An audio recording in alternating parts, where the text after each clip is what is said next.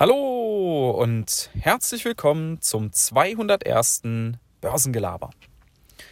Ja, Freunde, ihr habt es sicherlich gemerkt.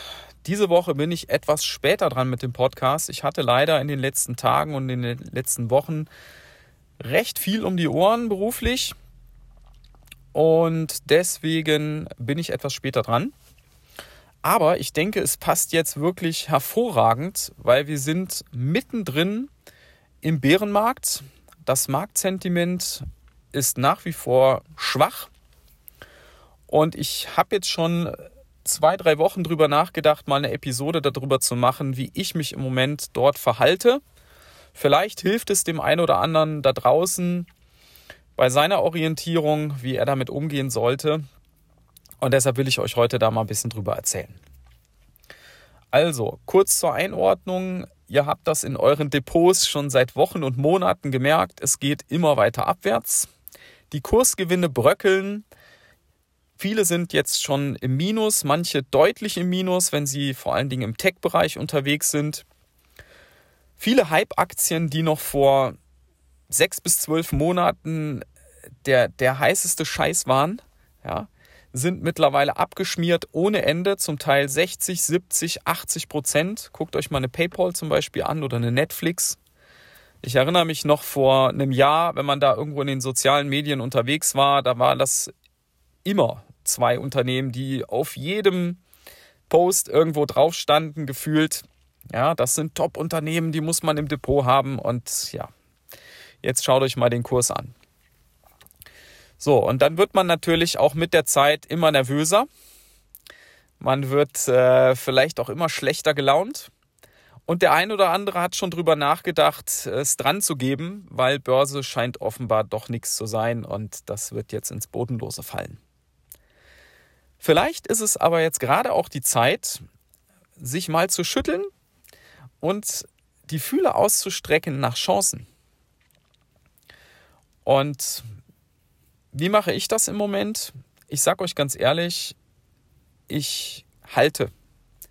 Ich halte alles, was ich habe an Positionen. Da habe ich nichts verkauft. Ich habe auch nicht vor, irgendetwas zu verkaufen. Meine Sparpläne für die langfristigen Investitionen laufen ganz normal weiter, jeden Monat. Da habe ich auch nichts dran gedreht. Und ansonsten halte ich tatsächlich Ausschau nach dem ein oder anderen Wert, der so langsam in meinen Kaufbereich reinläuft.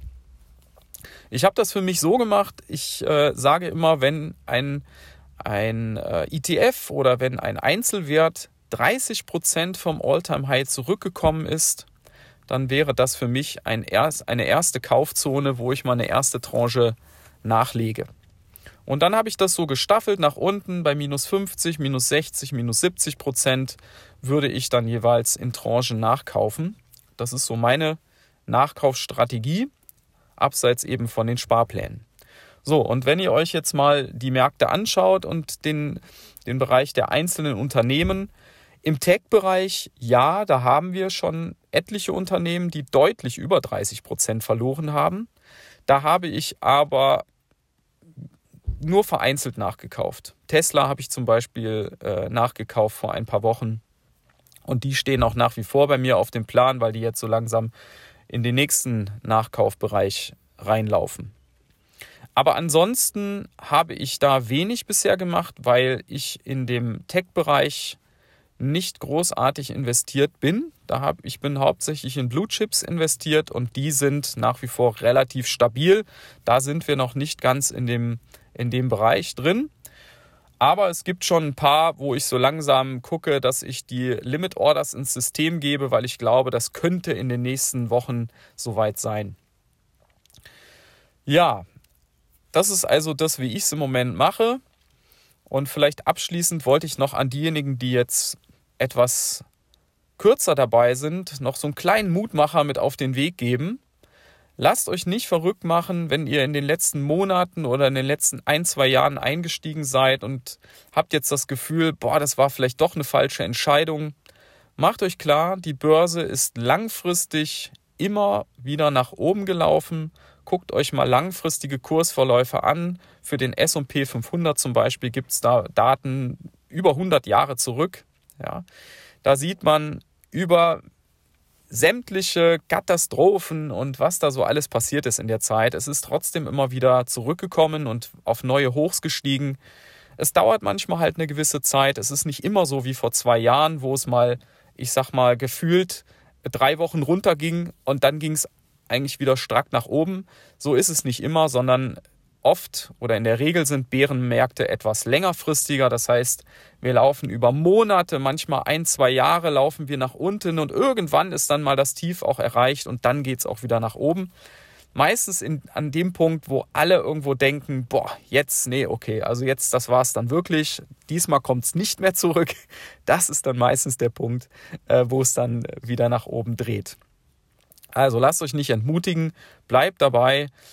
Ähm, guckt nochmal, ob eure, euer Setup stimmt, ob, wir, ob ihr von den Unternehmen tatsächlich und überzeugt seid, wenn ihr Einzelaktien habt. Wenn ihr einen ETF habt, einen breit gestreuten, dann kann man da langfristig eh nicht viel falsch machen, einfach laufen lassen und in ein, zwei Jahren sieht die Welt schon wieder anders aus. In diesem Sinne, bleibt dabei, bleibt der Börse treu, bleibt dem Podcast treu und ich wünsche euch noch einen schönen Resttag. Bis dann. Ciao.